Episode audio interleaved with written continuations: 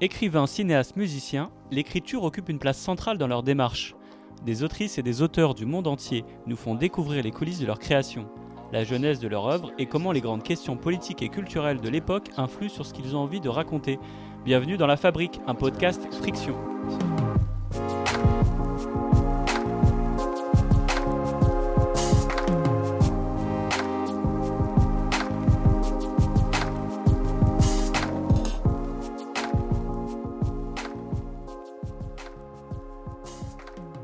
Je suis Walid Ajar Rachedi et j'ai le plaisir d'animer ce podcast avec Clarisse Gorokov. Bonjour Clarisse. Bonjour Walid.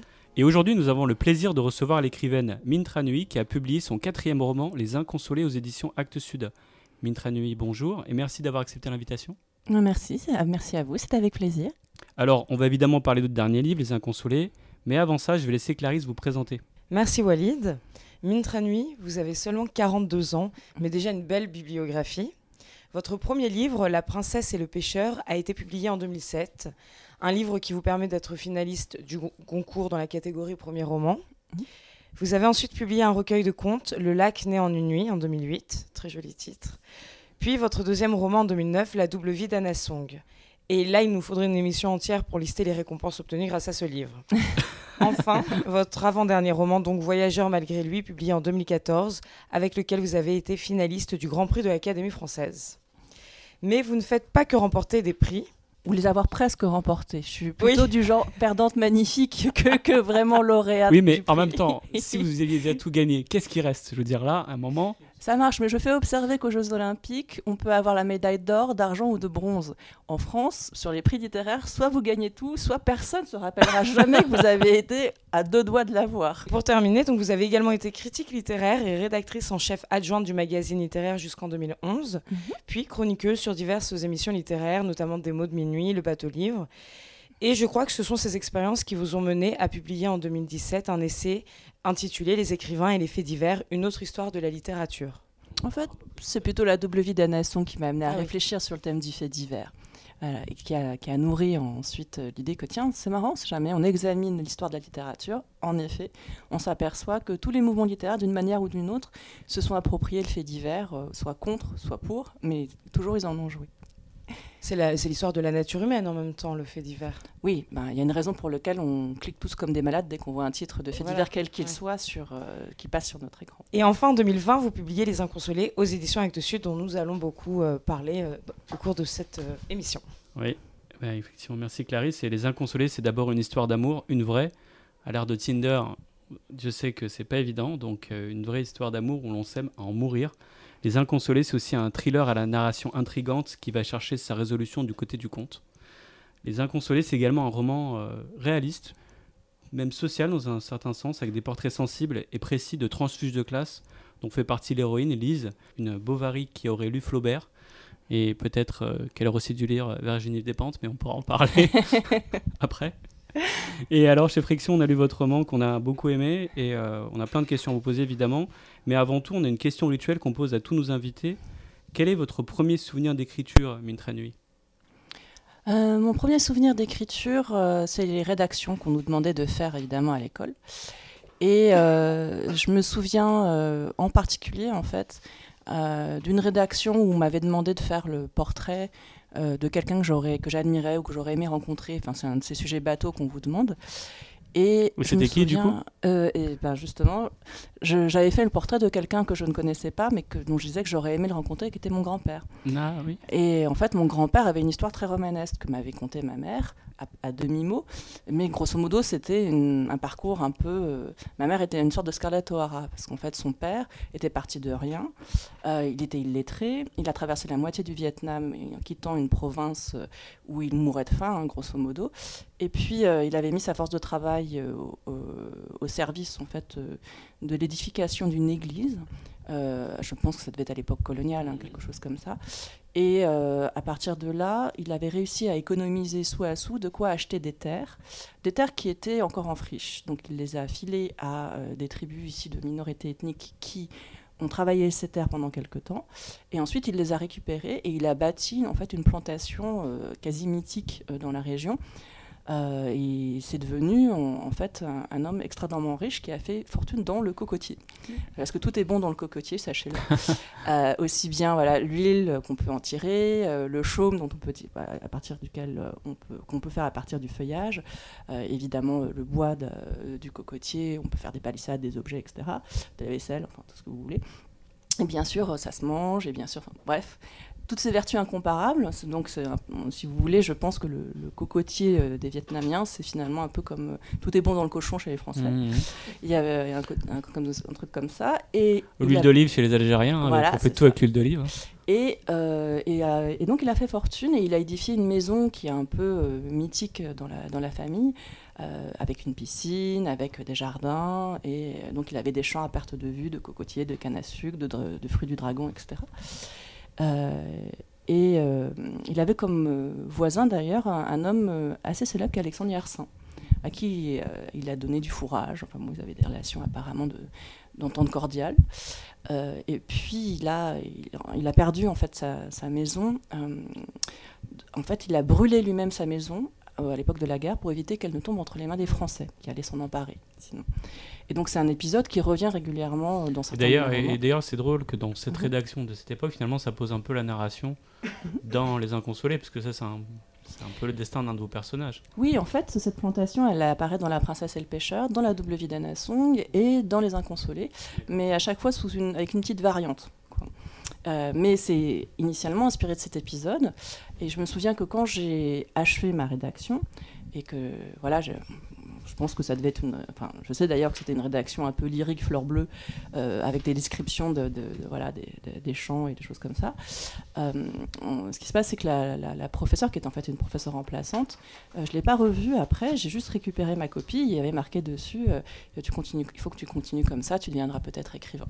C'est un peu votre moment Batman, parce que vous savez, dans les Batman, à chaque mmh. fois que il y a un méchant qui naît dans la saga. En fait, il y a un mhm. moment comme ça d'épiphanie. Tout d'un coup, il y a un moment un peu à, mi-chemin entre le trauma et la révélation. Bah, en tout cas, euh, c'était la première fois qu'on m'a encouragé à, devenir écrivain, euh, ce qui évidemment pour moi était euh, jusque-là, je m'étais dit ah ça serait super si jamais je pouvais être payé à écrire des histoires. Et ça serait fantastique. Mais évidemment, à 12 ans, on ne peut pas dire que c'est extrêmement concret.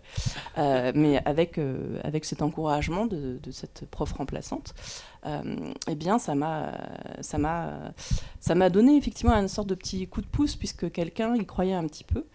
Et, et en plus, je pense qu'effectivement, à partir de là, je me suis rendu compte aussi euh, du matériau euh, assez riche que constituait euh, l'histoire de ma famille, qui est une histoire à trous. Donc j'avais juste des petits épisodes. Et c'était très intéressant de pouvoir ensuite, à partir d'épisodes qui sont assez romanesques, puisque mon grand-père est un personnage finalement assez romanesque, eh bien, on, on pouvait s'en inspirer et puis on pouvait déformer, reconstruire, euh, voilà, jouer avec, un peu comme dans les éléments d'un rêve. Et, voilà. et, donc, euh, ça a été un peu un déclencheur. et justement, alors, euh, vous parlez de rêve et dans votre univers littéraire, la présence onirique du, conte aussi est vraiment très, très puissante. Enfin, vous en emparez beaucoup mhm. et vous parvenez assez magistralement à lui, à lui restituer euh, à l'entrelacer aux enjeux contemporains euh, euh, qui sont ceux de notre, de notre société, avec ses complexités, ses paradoxes. quelle est l'importance pour vous de, de, de, l'outil du conte et du, du, fantastique quand vous écrivez? Ben, Pour moi, en fait, le conte, c'est l'origine du roman. évidemment, c'est c'est la narration initiale, originelle, en fait, de tout. Euh, mes romans sont beaucoup des romans des origines, où, voilà, où les personnages, bon, souvent c'est des romans d'apprentissage, où le personnage revient en fait sur ses origines, essaie de comprendre qui il est. Enfin, c'est une histoire éternelle. Et, euh, comme pour moi, le roman à l'origine a, le conte, euh, je trouvais intéressant de jouer avec le conte et de voir dans quelle mesure, en l'entrelaçant et en créant des effets d'écho avec des histoires qui sont elles plus réalistes, euh, et plus contemporaine. Euh, est-ce que, euh, un peu comme quand on frotte de pierre l'une contre l'autre, silex contre silex, est-ce qu'on peut faire surgir une sorte de lumière, une sorte de flamme? Et tout ça vient en fait de, de La princesse et le pêcheur, puisqu'initialement je m'étais dit avec La princesse et le pêcheur, j'avais un petit noyau qui était autobiographique à 15 ans. donc moi qui suis née en France, mais qui sont d'origine vietnamienne, à qui les parents n'ont pas raconté grand-chose sur leur passé. Donc je suis assez naïve en fait par rapport à ce qui m'a précédé et ce qui, a, ce qui les a poussés à quitter le Vietnam. Bah, à 15 ans, je rencontre un garçon qui est aussi d'origine vietnamienne, mais qui lui n'est pas né en France, mais qui est à Boat People. Donc, il a évidemment, ses conditions de vie sont un peu plus difficiles que les miennes. Il est venu avec son frère, ses parents sont restés au Vietnam. Et on, se rend compte. Et bon, évidemment, quand on se rencontre, bon, euh, moi je réfléchis pas du tout à ce que signifie cette rencontre. Je me contente de la vivre. Je suis une adolescente. Euh, bon, j'ai un peu le béguin pour le garçon qui, qui voilà, qui, euh, qui, est beau, qui est charmant. Qui est un peu mystérieux en plus, parce que voilà. Et puis bon, qui est aussi assez silencieux sur ce qu'il a pu vivre avant et qui a l'air de bien m'aimer comme une petite sœur, euh, hélas comme une petite sœur. et, euh, et, donc à partir de cette, de cette histoire, j'ai perdu contact avec ce garçon après euh, un certain nombre d'épisodes assez tristes, et je ne sais pas du tout ce qu'il est devenu, j'ai aucun moyen de le contacter. Bon, j'écris une nouvelle, genre trois ans après. et en écrivant la nouvelle, je me souviens d'un conte vietnamien qui, qui, lui ressemble. Mm. Et je me suis dit, tiens, est-ce que je peux entrelacer le conte et la nouvelle que j'ai racontée et comme ça, on a en fait euh, euh, l'histoire comme fiction, si je puis dire, euh, l'histoire qui est là principale entre les deux héros. Et puis ensuite, ça a grossi avec une troisième forme d'histoire, en ajoutant en fait le pont de mémoire familiale, de, de, lien avec les parents, du fait que voilà, ils ont caché beaucoup de choses à la jeune fille. Et ça, c'est l'histoire avec un grand H. Et je m'étais dit, tiens, on peut peut-être bâtir quelque chose sur trois étages. Et donc, euh, tout de suite, le conte a été assez important pour moi. Et ce qu'on retrouve dans La princesse et le pêcheur, c'est d'autres contes vietnamiens qui, d'une façon ou d'une autre, font écho à ce que vivent les personnages. Euh, et d'une façon ou d'une autre, soit sur, euh, voilà, sur l'amour, la filiation, les héritages. les contes, comme tous les contes, ils sont universels. Et en même temps, ils sont très, très vietnamiens, mhm. c'est-à-dire qu'ils disent beaucoup de choses sur la mentalité vietnamienne, la civilisation vietnamienne, le relief, euh, la géographie euh, et l'histoire.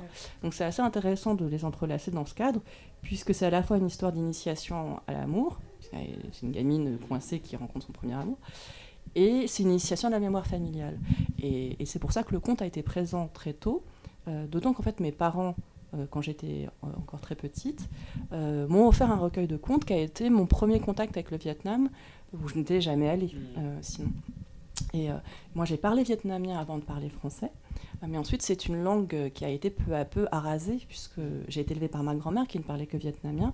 Mais évidemment, je suis allée à l'école française. j'ai commencé à, bah, à, étudier la littérature française et peu à peu la culture française a mangé en fait la culture vietnamienne dont il me reste disons la, nourriture dont il me reste quelques phrases et dont il me reste voilà certaines réflexions qu'avait ma grand-mère mais c'est assez étonnant pour moi de, de me rendre compte que quand je reparle vietnamien, ce qui désormais est assez rare, en fait, euh, je suis une, je redeviens une enfant et j'ai le vocabulaire d'une enfant. Mais justement, alors euh, vous, vous évoquez l'enfance et le conte comme l'enfance, c'est un petit peu le langage euh, mhm. universel des émotions. Donc là, vous parlez euh, de ce souci que vous mhm. aviez de créer des liens mhm. entre vos deux cultures et de combler les trous. Est-ce que le conte, justement, permet de toucher tous les cœurs euh, par-delà euh, les hiatus culturels, par-delà les, les, la variété des, des mœurs, mhm. des rituels? Est-ce que c'est ça que, que, vous avez puisé, en tout cas cherché, dans, dans l'univers du conte? Presque, on va dire un outil presque pas thérapeutique, mais qui permet euh, euh, de renouer euh, à l'échelle de votre histoire personnelle. Ben, c'est sûr que pour moi, le conte, ce qui m'intéresse dans le conte, c'est que c'est un pont. Ça peut être un pont et alors, c'est sûr qu'il y a une vocation universelle dans le conte. Tous les enfants de tous les pays ont lu des contes, ont été bercés par des contes. Et ça leur a donné les clés, je pense, de leur rapport au monde très tôt. C'est ce qui nous, c'est quand même la matrice, c'est les premiers récits qu'on a, et donc je pense que ça, ça nous constitue vraiment. Tout à fait. D'ailleurs, parfois c'est dangereux parce que dans les contes, quand on se penche dessus, enfin, ça peut aussi euh, nous véhiculer très tôt, alors même qu'on n'a pas encore fait l'expérience du monde par nous-mêmes, une, certain, une certaine notion du danger, d'une menace, comme quoi il y aurait des gens qui nous veulent du mal, et souvent c'est des adultes, mm. des femmes, des hommes mal intentionnés. Donc le conte, finalement, on, on en parle comme quelque chose d'un petit peu fleur bleue, comme vous disiez, mais il y a aussi tout un aspect très dangereux pour, mais ce qui me fait penser d'ailleurs, euh, oui, eh ben en fait, euh, on... j'ai appris très récemment que les contes de Perrault, notamment, en fait, on y voit souvent la figure de la mère absente.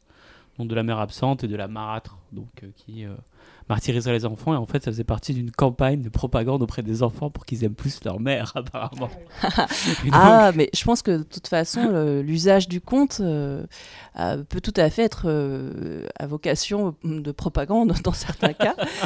Mais bah, ce qui est sûr, c'est que de toute façon, euh, par exemple, dans énormément de contes, généralement, bon, le but à la fin, c'est qu'on se marie en trouvant un bon prince charmant et qu'on vive avec lui. D'ailleurs, on dit rien hein, après, le, après, le, après le mariage, je ne sais pas ce qui se passe. Mais, mais sinon, théoriquement, on vit 100 ans et on a des enfants, puis c'est tout. Et c'était vachement bien.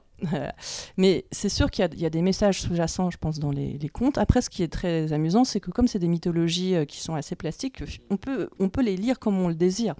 C'est-à-dire que vous pouvez considérer euh, que la princesse euh, finit avec un destin patriarcal terrible en se contentant d'épouser euh, son prince et puis de faire des enfants et puis d'être jolie, puisque c'est grosso modo, elle était vertueuse et jolie, puis c'est tout.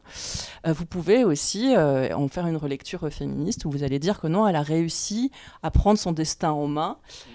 C'est amusant d'ailleurs parce que je, me souviens comme ça d'avoir eu à, avoir analysé en, cours de sociologie des médias à Sciences Po il y a fort longtemps les, romans salauds de rose, les romans harlequins. Et en fait, quand vous interrogiez euh, la réception, c'est-à-dire les lectrices, euh, effectivement, elle, elle détournait les schémas patriarcaux en disant, ben non, c'est la femme qui a réussi à changer l'homme pour le rendre digne d'elle. Voilà. Et c'était pas du tout, ah, genre, elle, arrive à se caser finalement. Euh, Donc c'est assez rigolo de voir que le lecteur peut faire un peu ce qu'il veut. Et en l'occurrence avec les contes, je pense qu'on peut, on peut finalement les triturer assez bien. Et ce qui m'amuse beaucoup, c'est qu'il y a des ponts entre les contes. J'ai utilisé ça dans Les Inconsolés, puisqu'il y a une version vietnamienne de Cendrillon, euh, version beaucoup plus sanglante qui se rapproche presque de la mythologie grecque qu'évidemment de la Cendrillon que, telle qu'on la connaît avec Perrault. Euh, en, passant d'ailleurs, euh, en fait, la, version de Grimm est beaucoup plus violente aussi, hein, puisque dans la version des frères Grimm, euh, les deux belles sœurs, elles finissent avec les yeux crevés. C'est un Rotsino qui a réalisé en fait, c'est ça C'est un peu ça. Elles finissent avec les yeux crevés par des petits oiseaux qui auparavant les avaient dénoncés. Waouh euh, Les avaient dénoncés parce qu'en fait, initialement, le prince arrivait et il y avait donc les deux belles sœurs et Cendrillon. Et ce qui se passait, c'est qu'il faisait essayer la chaussure à la première jeune fille, à la première belle-sœur. Et en fait, elle, elle, essayait dans un coin avec sa mère. Et sa mère lui disait Bon, la chaussure rentrait quasiment, sauf euh, le talon. La mère lui tendait un couteau et lui disait ben, Coupe-toi le talon, parce que quand tu seras reine, tu n'auras plus besoin de marcher. Et la, jeune fille le faisait. La jeune fille le faisait. Le prince repartait avec la jeune fille. Et là, les oiseaux dénonçaient il y a des petits oiseaux qui disaient Ah non, cui, cui, cui, il y a du sang dans la chaussure, euh, il y a du sang dans la pantouque. Euh, et donc, c'est pas la bonne fiancée, il faut la ramener. Et donc, ils soulevaient. Ah, ces oiseaux de vraie balance. Hein. voilà, c'est ça. bah, en même temps, ils sont du côté de Cendrillon. Hein. Oui, c'est vrai. Et bah, comme, dans le, dans, comme dans le Disney, d'ailleurs, il n'y a pas une histoire avec oui, des oiseaux. Oui, bah, bien sûr, mais sauf qu'ils dénoncent personne et qu'il n'y a pas de, de, de, de, de pieds tranchés. Et, là, et donc, on retourne à, la maison, et cette fois, avec la deuxième jeune fille, elle doit se couper l'orteil quand même. Donc, c'est quand même. Hein, et ils ressortent, ils sont. Euh, bon, de nouveau, les oiseaux interviennent, et à la fin, c'est Cendrillon qui, qui, enfin, qui elle n'a pas besoin de se couper quoi que, n'a pas besoin de se couper quoi que ce soit, qui ressort avec le prince, et à la fin, au mariage, les deux sœurs se font donc crever les yeux par euh, les petits oiseaux. Donc, ça, c'est la version de Grimm telle qu'elle a été recueillie auprès de, voilà, du, des gens qui, qui écoutaient ces contes à la veillée. Perrault, évidemment, c'est une version un peu plus. Euh, on va dire, adouci. Mhm. Mais quoi que vous regardez La Belle au Bois dormant, nous, on s'arrête avec la version Disney au moment où, ok, le prince euh, euh, à, embrasser euh, la belle au bord dormant, la réveiller, et donc euh, c'est magnifique, ils finissent ensemble. Enfin, ça, c'était à discuter pas mal ces derniers temps, enfin, sur le, fameux le consentement, est-ce qu'il aurait dû l'embrasser ou ah bah pas oui, pour beaucoup. En fait, on a une, on a une, matrice de seconde très ancienne qui, en mm. fait, est, ne cache pas du tout, la, affiche carrément la couleur, parce que c'est un viol dans, oh, une, version très ancienne. C'est carrément le, le, le, prince qui tombe amoureux d'une jeune femme endormie, enfin d'une princesse endormie en l'occurrence, et il lui fait les enfants, euh, mais en fait, il, le fait alors qu'elle est encore endormie. On, flirte avec la nécrophilie là quand même. Hein. Et donc, c'est pour dire que voilà, il y a plein de variations autour de ce conte, et effectivement, la Belle au bois dormant, c'est pareil. Comment est-ce que vous allez l'interpréter? Ça dépend de vous, mais il y a, y a, ça euh, à l'origine. Vous parliez dans une interview des barricades mystérieuses. Mhm. Ça me fait penser un peu à ce terme, à ce que vous racontez. Est-ce que ça, ça y fait directement référence Qu'est-ce que vous entendiez par là? C'était une référence littéraire, mais euh, les, barricades mystérieuses euh, entre, euh, entre l'homme et la femme, en fait. C'est une référence que un, un, ouvrage de Camille Laurence qui lui-même faisait une référence à, notre événement. Donc on retrouve encore ce, voilà l'idée que on travaille tous en écho avec les uns et avec les autres et qu'en écrivant un livre, on fait jamais que dialoguer avec tous les autres livres, films, auteurs et raconteurs d'histoires qu'on a par le passé croisés et qui sont peut-être d'ailleurs plus de ce monde, mais c'est une façon de prolonger évidemment la discussion avec eux. Euh, et euh, il y avait pour moi deux sortes de barricades euh, mystérieuses entre, entre eux. et l'une des barricades était une barricade, ce que je voulais ajouter comme sens en fait, et pas simplement au fait que bon, nous ne comprenons pas, oui bien sûr, bah, malheureusement c'est humain, qui est cette barricade sociale en fait. et donc c'est à ça aussi que je pensais en, en parlant de, des barricades, des dites barricades mystérieuses. pour moi, c'est pas une barricade tellement mystérieuse. Euh, c'est euh, l'espèce de forteresse sociale à laquelle appartient le garçon et à laquelle la jeune fille euh, ne peut avoir accès au départ que pour deux raisons. un, elle est belle, et deux, elle a fait les bonnes études, ce qui lui ont permis, qui lui ont permis donc de se retrouver à côté du garçon et qui font que ça lui a permis voilà, d'avoir un passe droit.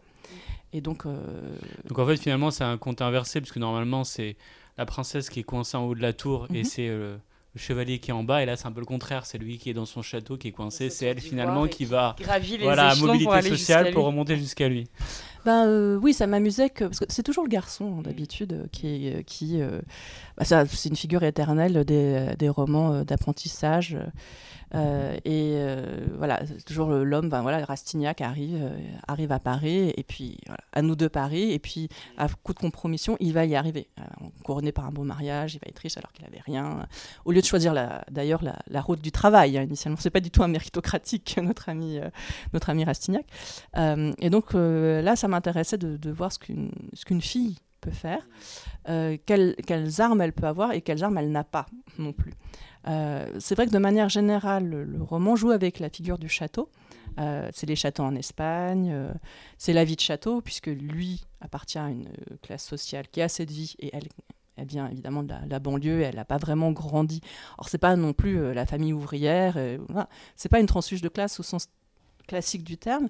et ça, ça C'est sur deux générations, en fait. Voilà, en gros, c'est en deux temps. Parce que c'est les, parents qui sont plutôt les vrais transfuges de classe. Et elle, quelque part, elle elle prolonge en acquérant les codes. Voilà. En fait. Puis en preuve, quelque part, enfin, il y en a qui diraient qu'elle hérite du trauma quelque part aussi, et que du coup, dans, dans son rapport à la, à la bourgeoisie, elle hérite de ce trauma familial, de, un peu de l'imposture. Euh, oui, un trauma d'ailleurs euh, totalement universel, je mm. pense. Il y a peu de gens qui se sentent vraiment totalement légitimes, absolument et complètement légitimes où, qu'ils soient, euh, je pense. Mais euh, en tout cas, oui, donc je jouais avec cette image du, château, donc euh, le château en Espagne, la vie de château. Euh, l'idée aussi, parce qu'il y a une phrase que j'aime beaucoup, que j'avais mis en exergue, de Jules Renard, que j'avais, j'ai bâti de si beaux châteaux que les ruines m'en suffiraient. Et, et, en fait, pour moi, ça a renvoyé aussi à, à ce que c'est que de construire une œuvre d'art.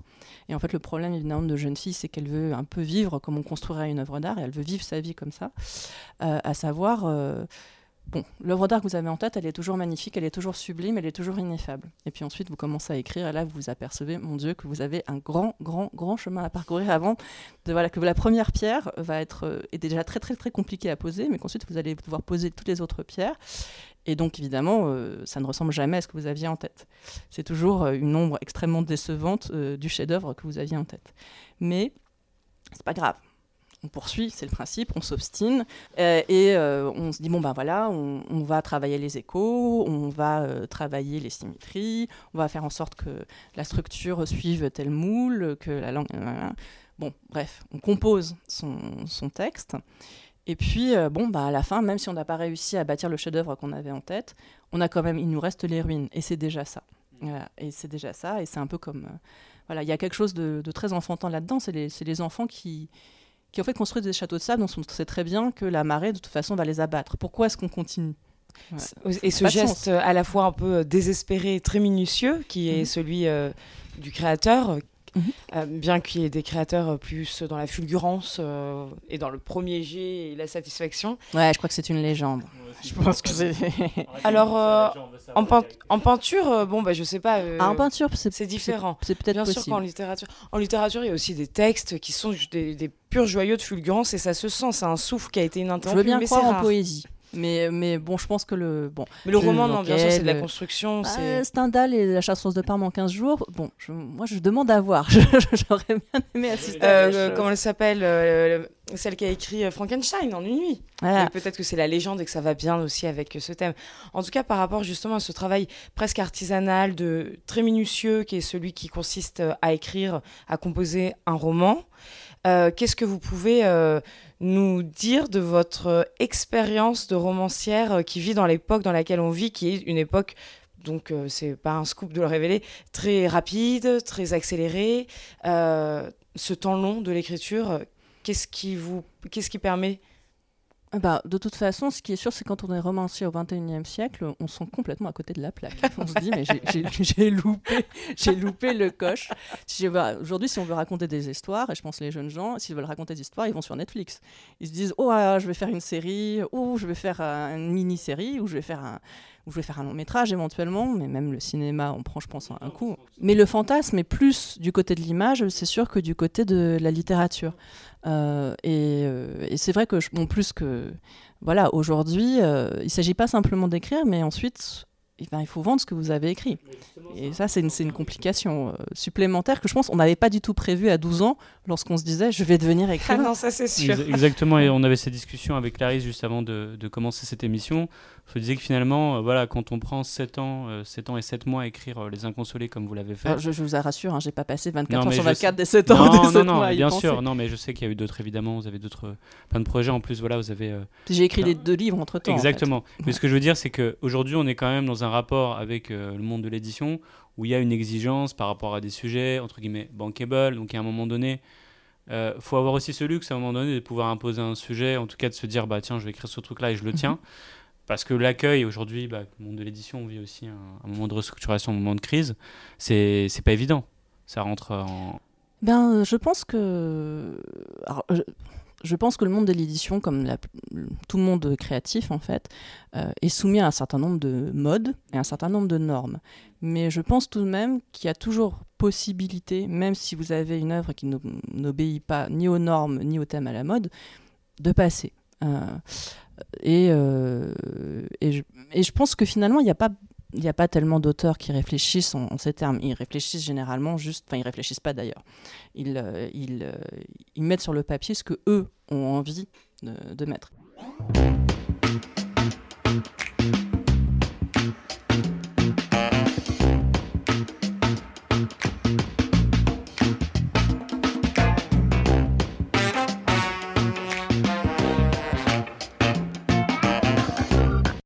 Ils avaient 20 ans et ne savaient rien l'un de l'autre lorsqu'ils s'étaient rencontrés. Lise le précisait toujours quand elle racontait leur histoire. Comme si tomber amoureux d'un inconnu était plus intéressant que tomber amoureux de sa voisine ou d'un ami d'enfance. Comme si le fait que cet amour n'avait pas été élaboré, édifié sur des souvenirs communs ou des valeurs partagées, mais avait surgi d'un bloc, météoritique et foudroyant, lui conférait une plus grande légitimité. La nature romanesque de Lise voulait croire qu'une forme de fatalité avait guidé leurs pas, et que toute la joie extrême et toute la douleur non moins extrême qui allait ressortir de leur relation étaient partie prenante de leur destin. S'ils avaient été si heureux puis si malheureux l'un par l'autre, c'était qu'ils ne pouvaient en être autrement. Elle se racontait cela pour se consoler car c'est une consolation que de s'imaginer en héroïne de tragédie plutôt qu'en idiote pleurant bêtement, seule avec sa peine, recroquevillée dans son lit, les yeux rouges et les cheveux défaits, tout ça pour une histoire dont on savait bien, au fond, qu'elle ne pouvait durer. C'était une consolation même si l'on se préférait en bergère, arrachée à sa chaumière par un prince ou en ado complexé, soudain révélé par les attentions du garçon le plus populaire du lycée. Louis était bien assez charmant pour l'un ou l'autre de ses rôles, avec ses cheveux blonds qui lui faisaient comme une auréole, et ses yeux d'un bleu pur, de la même teinte exactement que le ciel, en ce jour où leurs regards s'étaient croisés pour la première fois, un ciel sans nuages, aussi lisse qu'une vitre fraîchement nettoyée. Le cadre est banal, la terrasse d'un café parisien situé en face de l'établissement où tous deux font leurs études, mais la lumière magnifique. Le jour baigne les lieux, ambre les façades et les silhouettes, ricoche sur le zinc du comptoir et les bagues et bracelets des filles et discutent dans l'air léger de ce début de printemps. Lise s'est installée avec une poignée de camarades. Elle discourt avec enthousiasme sur un film de Fritz Lang, La femme au portrait, sur lequel elle doit faire un exposé en cours de langue. Assis à la table juste à côté, Louis salue l'un des compagnons de Lise. Elle se retourne et reçoit en apercevant ce garçon, aussi blond qu'elle est brune, aussi posé de ton et d'attitude qu'elle est ardente, un coup au cœur. Elle éprouve pour lui un désir immédiat, entier, qui la ferait rougir si son teint le permettait. Non le désir douloureux et déraisonnable qui viendra plus tard, quand il ne sera plus possible ni pour l'un ni pour l'autre de l'apaiser, mais un désir à la fois immense et caressant, enveloppant comme une mer, sans rien qui pèse ou menace. Merci Mintra Nuit. Euh, dans cet extrait, on entend la voix de l'autre. C'est le regard acide, la petite voix de Lise qui est en contrepoids de celui de la narratrice. Donc deux voix, deux temporalités, c'est déjà le procédé que vous employez dans votre livre La double vie d'Anna Song. Est-ce que vous pouvez nous en parler, notre rapport à l'écriture, à la construction justement? Ben, C'est vrai que je me suis aperçue que tous mes romans reposaient sur des constructions à deux voix. Euh, mon mari d'ailleurs m'a mise au défi d'écrire un jour un roman où il n'y aurait qu'une voix. Il m'a dit, écoute, tes romans, tu as de très belles intrigues, t'écris très bien. Et puis il y a ce qu'il faut, il y a de l'amour, il y a un peu de mort, il y a un peu de policier, il y a du suspense. Voilà, il y a aussi même des thématiques de société désormais, mm. avec cette vision un peu à l'Annie Arnaud ou à la Bourdieu des, des, des rapports sociaux. Et puis euh, précédemment, la migration, la frontière. Voilà, tu as ce qu'il faut. Bon, ton problème, c'est que tu es un intello quand tu construis, tu, tu, veux obligatoirement faire un truc à deux voix. Pourquoi tu t'embêtes là-dessus? Pourquoi tu prends pas simplement une narration simple, tu racontes une histoire de A à Z et tu t'embêtes pas plus? Et eh ben j'ai jamais réussi. Ben, en fait, je me suis aperçue que moi, la façon dont je construis mes livres, ce sont des, petits puzzles. Mhm. Et donc, à chaque fois, euh, à la fin, euh, tous les, on a une bribe après l'autre et ça vient se rassembler. Et à la fin, le travail, euh, si jamais tout se passe bien, quand on arrive à la fin, tout prend sens. dans Voyageur malgré lui, euh, j'étais contente au départ parce que je m'étais dit, euh, bon, j'étais partie d'une histoire euh, qui est une histoire vraie, qui est l'histoire d'Albert Dadas, qui était atteint de ce qu'on appelait donc la, folie du fugueur, la dromomanie, à savoir que dès qu'il entendait un nom de ville ou de lieu, Albert Dadas, un ouvrier du gaz du 19e siècle, il fallait qu'il y aille. Donc, il se réveillait une semaine ou un mois après, à Berlin, à Prague, à Constantinople, en n'ayant généralement aucun souvenir de comment il était arrivé là. Et à chaque fois, euh, il avait énormément marché. Donc c'était un grand marcheur. Voilà. Et j'étais partie de cette histoire-là. Et ensuite, c'était devenu un prétexte pour, euh, pour parler de tous ceux qui avaient, euh, d'une manière ou d'une autre, migré et traversé des frontières au 19e, au 20e, au 21e siècle. et, donc, ma, toute ma première partie de ce, de ce roman était, un, voilà, mais, était en fait construite sur voilà, Albert rappelait un personnage de ma famille qui avait avec lui, en commun avec lui la maladie mentale et l'exil. Et ensuite, euh, on avait un deuxième personnage qui était euh, bon, une coureuse, Samia, qui avait ça en commun avec Albert. Donc c'était par association d'idées. elle est devenue une migrante, elle a une histoire tragique. Et elle, rimait avec un autre. Donc elle a été une boat people et elle est morte au, large des côtes d'Italie. et elle, son histoire rimait avec un autre membre de ma famille, etc. etc. Donc on avait cet effet aussi d'écho, mais cette fois en une seule voix.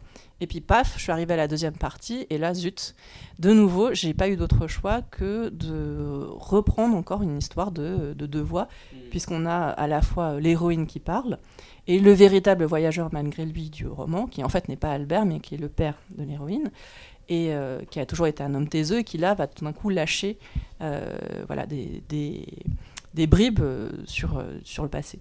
Et et donc je m'étais dit, ben, et, cette fois, ça a un autre sens, cette, ce, ce, dialogue entre les deux, parce que c'est un faux dialogue en fait. On mm. s'aperçoit à la fin du livre qu'en réalité, la voix qu'on a entendue du père était une voix enregistrée, qu'elle a, elle, écoutée au fur et à mesure. Donc il n'y a jamais eu vraiment de dialogue entre eux. Ce n'est qu'une fois mort et qu'une fois qu'elle a retrouvé cette cassette, que du coup, elle, a pu dénouer des choses. D'accord. Mais vous parlez de choix, vous dites, hop, je n'ai pas eu le choix.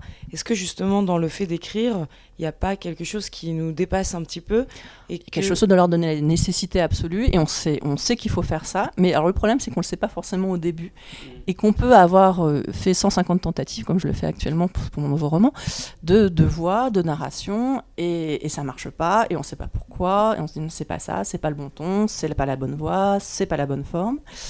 Et à un moment T, malheureusement, il peut venir donc très vite ou très très très longtemps après le début de vos recherches. Tout d'un coup, une forme se fixe. Mmh. C'était pareil dans le cas des, des inconsolés. J'ai pas initialement décidé tout de suite qu'il y aurait une double voix. Et puis ensuite, euh, justement, je m'étais dit le contraire. Je m'étais dit en effet, bon, tu as un peu des ingrédients de saga, donc vas-y, il euh, y a un passé, il y a un présent, et puis il y a un petit peu de futur.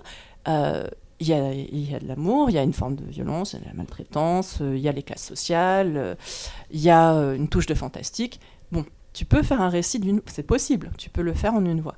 Et finalement, non, pourquoi? Parce que je me suis dit que ça serait plus amusant de jouer avec les points de vue, de jouer avec le lecteur, et parce que ça permettait en fait plus de surprises qu'une narration classique à la première personne. Bah, je pense qu'un psychanalyste pourrait se dire que ça vient de ma double identité, de mes origines métisses, euh, pas évidemment dans la réalité, parce que mes deux parents sont vietnamiens, mais métisses dans, euh, enfin, c'est pas une réalité euh, de naissance, mais c'est une réalité de culture.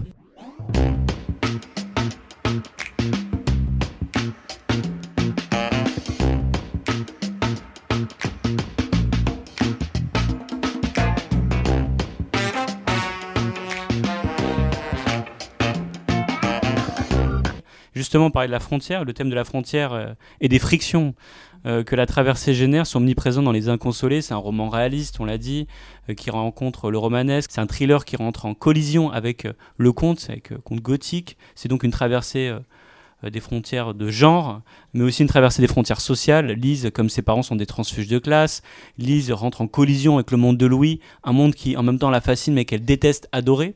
C'est aussi des, frontières culturelles. On parlait de la relation entre la France à, l'Asie, à travers l'histoire du père de Lise et de sa famille. D'ailleurs, en fait, on, vous nommez jamais le pays, c'est intéressant parce que du coup, c'est contribue au mystère, à la part de rêve du conte. Finalement, c'est comme dans les contes, on parle d'un royaume, mais en fait, c'est un royaume qui est toujours comme ça, un peu mythologique, qu'on connaît pas. Est-ce que vous pouvez nous en dire un mot sur cette question de la, traversée euh, Oui, alors c'est vrai que je nomme pas le pays. Euh, je me suis fait en fait, euh, je me suis dit tiens, parce que j'ai parlé beaucoup du Vietnam dans mes romans précédents. Je me dis bah cette fois tiens, je vais pas le nommer, alors qu'en fait c'est extrêmement reconnaissable. Hein. je pense que n'importe qui qui a fait un tour au Vietnam ou même qui n'y a pas fait un tour peut le deviner.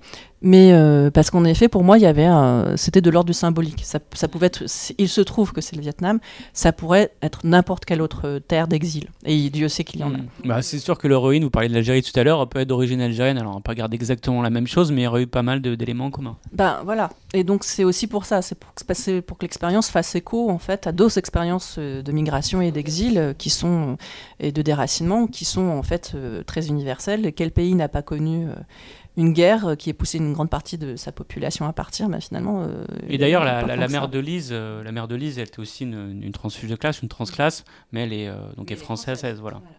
Oui, parce qu'évidemment, en fait, à travers ça, elle, c'est plus une transfuge de classe à la Annie Ernaux, si mmh, vous voulez, ou à la Didier Ribon, tandis que le père, en fait, lui, c'est, il quitte un pays et une classe, en fait, pour une autre. Et euh, c'est pour ça que je voulais les, faire euh, rentrer ensemble. C'est-à-dire un roman que j'ai envoyé à Annie Ernaud, qui, euh, qui justement m'a répondu quelque chose de très gentil. Bon, déjà, elle m'a répondu, ce qui est très généreux. mais en plus, elle m'avait dit que ce qu'elle avait trouvé magnifique. Enfin, j'ai l'air très immodeste en disant ça, mais bah c'est vraiment ce qu'elle m'a écrit. vraiment magnifique, on le confirme. non, mais en fait, c'est dit. C'était son, son, terme. c'est que on, on s'embarquait dans le conte ou euh, voilà, donc l'histoire d'amour, tout ce que vous voulez, euh, et même euh, la fable, mais sans que la réalité ne cesse jamais d'être analysée, déconstruite, et que c'était cette tension en fait qui, elle, l'avait beaucoup, voilà, qui l'avait vraiment touchée. Et c'est vrai que c'est quelque chose que j'ai essayé de faire et qui était très dur à faire, parce que pouvoir à la fois faire un récit un petit peu réaliste, un peu sociologique, à travers ces deux héros, de la façon dont les forces en présence dans la société contemporaine travaillent, euh, et en même temps pouvoir y adjoindre la romance, un côté un peu gothique, un peu Edgar Poe, un peu Charlotte Bronte, et un, côté un peu conte. Donc normalement, c'est des éléments antagonistes. Et je me disais, est-ce qu'on peut quand même tenter de le faire? Et comme justement, euh, ce qu'ont en commun tous les personnages des Inconsolés, c'est précisément, ils ne se consolent pas de la réalité. Ils ne se consolent pas de ce qui se passait et ils refusent de renoncer. Et parfois, ça sera au prix de leur vie. Et évidemment, c'est un élan qu'on a tous en tant qu'artistes. C'est-à-dire qu'on s'obstine, on parlait tout à l'heure de pourquoi on s'obstine à bâtir des châteaux alors qu'en fait ils vont être balayés. Euh, pourquoi est-ce qu'on s'obstine à écrire des livres dont on sait qu'ils ne nous rapporteront absolument rien, euh, si ce n'est symboliquement euh, Eh bien, il y a quelque chose de cet ordre. Il y a l'idée un peu enfantine de vouloir, de pouvoir plier la vie à l'art. c'est ce qui porte Lise finalement, c'est ce qui portera aussi d'ailleurs bien d'autres euh, personnages. Mais justement, ça porte Lise, mais en même temps, on a l'impression qu'elle est un peu prisonnière de ses représentations. Parce qu'elle est tout le temps dans une sorte d'introspection, se disant euh, est-ce que je vis vraiment quelque chose ou est-ce que je suis piégé par euh, ce que je pense regarder ou je pense comprendre de, la réalité Donc il y a une sorte d'aller-retour constant. Bah, oui, en fait, c'est une Bovary qui a trop lu. Mm. Voilà, c'est une Bovary qui se croit lucide. Et, effectivement, ça, va être son piège. Et c'est euh, un piège que d'ailleurs je, comprends tout à fait, euh, puisque euh, moi j'ai beaucoup décrypté le monde par les livres quand j'étais enfant et en grandissant, et puis d'ailleurs ça continue encore aujourd'hui. Mais évidemment, les, livres ne sont pas toute la solution. les livres vous permettent, vous permettent d'avoir une vision de la vie éclairée, une vision de la vie enrichie, mais ce ne sont pas des manuels ni des guides en fait de comment est-ce que votre vie va pouvoir se dérouler. Et donc sans le côté bova, le côté Bovary de notre, notre amie Lise, euh, euh, il est en fait euh, il est à la fois présent, mais comme elle pense que, elle sait qu'il est là, elle, elle pense qu'elle va pouvoir s'en sortir. Et du coup, qu'elle va pouvoir échapper à cette dialectique. Mais bon, je peux pas raconter la fin du livre parce que ça spoilerait tout. non, no spoiler chez Friction, on l'a déjà dit. mais, euh, mais voilà, et, ça rejoint en fait cette question de la traversée, puisque elle est, elle est prise entre deux classes, elle est prise entre deux mondes, elle est prise euh, entre deux cultures, elle est prise entre euh, aussi, et elle est prise non, entre les deux voies, parce que finalement, il y a d'elle dans les deux voies en fait. Et, et elle est prise entre la réalité et, et l'art. Et donc, à chaque fois, c'est cette question de euh, comment est-ce qu'on peut euh, slalomer entre les deux et euh, est-ce qu'il y a, il existerait un territoire tiers qui vous permettrait de concilier toutes ces contradictions, toutes ces impossibilités qui constituent sa vie? Le tiers-lieu de la fiction. Ouais, c'est ça. bah, voilà, disons que c'est pareil entre le mensonge et la fable. Est-ce que voilà, quelle est la ligne qui, qui qui, vous permet de, sortir du mensonge. Comment est-ce que le mensonge devient fable? Comment est-ce que la fable devient mensonge? Donc il y a quelque chose de cet ordre qui parcourt un peu tout, le roman, qui en effet métisse euh, aussi bien les, classes que les genres et euh, que les cultures. Mais ça, c'était... Euh, je pense que c'était pas quelque chose qui était immédiatement conscient et qu'ensuite c'est quelque chose qui, qui m'a intéressé et donc j'ai travaillé. avec toujours cette idée de toute façon de Voyageurs malgré lui, c'était déjà une histoire de traverser des frontières, en fait. Mais c'était euh, plus politique, dans le sens où, euh, euh, voilà, au 19e siècle, quand on est un ouvrier du gaz, on peut quand même traverser les frontières. Alors même qu'à l'époque, il faut un passeport pour aller d'une région à une autre, et que vous êtes considéré comme un criminel si vous n'en avez pas, et si vous êtes un vagabond. mais à l'époque, alors qu'il n'a pas de relation, qu'il n'a pas d'argent et qu'il n'a pas de papier, il y arrive quand même, qu'à un cas, mais il y arrive. Euh, et qu'est-ce qui se passe Évidemment, au, 21e, au 20e, au 21e siècle, ben, c'est plus possible. Euh, et donc il y avait déjà cette, question de comment est-ce qu'on traverse les territoires et comment d'un temps à un autre, euh, voilà, ça évolue. Et là, c'est aussi une question de traverser des territoires. Mais je pense que tous les romans, finalement, sont des questions de... Enfin voilà, ils portent en eux une question de la traversée de la traverser et c'est aussi un moyen, comme vous le dites, de vous engager dans des enjeux euh, politiques au sens euh, large. Oui, alors c'est vrai que initialement, moi je suis pas du tout quelqu'un de politique. Euh, je pense que bon, j'ai grandi, j'étais vaguement dans le ventre mou de la gauche, on va dire, en me disant que parce que j'avais des idées vaguement généreuses, mais enfin je, ne peux pas dire que je faisais énormément de choses pour que ça soit, ça devienne un engagement militant. Euh, et euh, pour moi, la littérature, c'était de l'évasion. Le fantasme de Victor Hugo n'était pas du tout. Euh, voilà, je ne voulais pas être Victor Hugo et, enfin, j'aurais vraiment eu très très peu de chances de le devenir, quoi qu'il en soit. Mais en tout cas, pour moi, le, c'était très apolitique, c'était raconter une histoire dans laquelle, euh, voilà, j'entraînerais mon lecteur, euh, le, distraire et éventuellement, euh, oui, lui faire découvrir des choses sur qu'est-ce que c'est que l'amour, la guerre et la mort, enfin voilà, des choses éternelles. Dans mon esprit, ce qui m'intéressait, c'était les structures narratives, le travail de la langue, la belle histoire, et puis arriver à la fin des pages à amener euh, le lecteur à un point d'orgue émotionnel et à une sorte d'épiphanie euh, sur, euh, voilà, sur le roman et sur sa vie. Allez, pendant qu'on y est. Mais Bah, euh, c'est ce qu'on espère, on en demande pas moins à la littérature que nous donner des épiphanies constantes. Voilà, malheureusement ça marche pas toujours, comme vous le savez. Et ensuite, ce qui s'est passé, c'est que, hum, comme moi dans mes romans, ce qui se passe, c'est que souvent j'utilise en fait les, euh, des noyaux autobiographiques, ou, ou d'ailleurs pas forcément autobiographiques euh, en tant que tels, mais en tout cas biographiques dans le sens où euh, j'utilise des éléments de mon histoire familiale, puisque c'est une histoire qui a été longtemps tue, c'est une histoire où il y a beaucoup de morts dont on n'a jamais retrouvé les tombes, dont on n'a jamais retrouvé les corps. Euh, D'une certaine façon, je pense que j'avais envie de prolonger, de graver en fait leur existence dans des romans. Et comme il me manquait énormément d'éléments et que je ne suis pas une historienne, contrairement à mon mari, je n'étais pas du tout dans la reconstitution de ce qui avait pu être, mais plutôt dans le fantasme à partir de ces petits éléments qui étaient comme des noyaux d'avocat qu'on plonge dans l'eau et qui ensuite euh, voilà, se transforment au fur et à mesure. Et donc j'ai utilisé ces éléments-là pour construire des histoires et à ça j'ai agrégé bien sûr euh, des archétypes, dans les inconsolés, je me suis amusée. On, a la marâtre, on a la princesse, enfin en l'occurrence la bergère, et on a le prince, on, s'amuse, on a la sœur jalouse, on a, voilà, j'ai joué avec tout ça.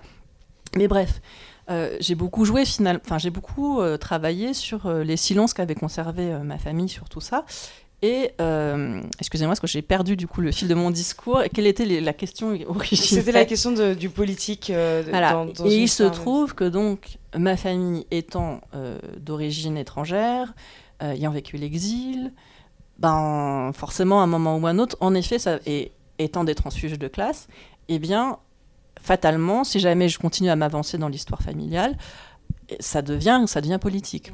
En deux mots, euh, aujourd'hui on est à une époque où en fait la question de l'identité est assez centrale dans le débat. Mhm.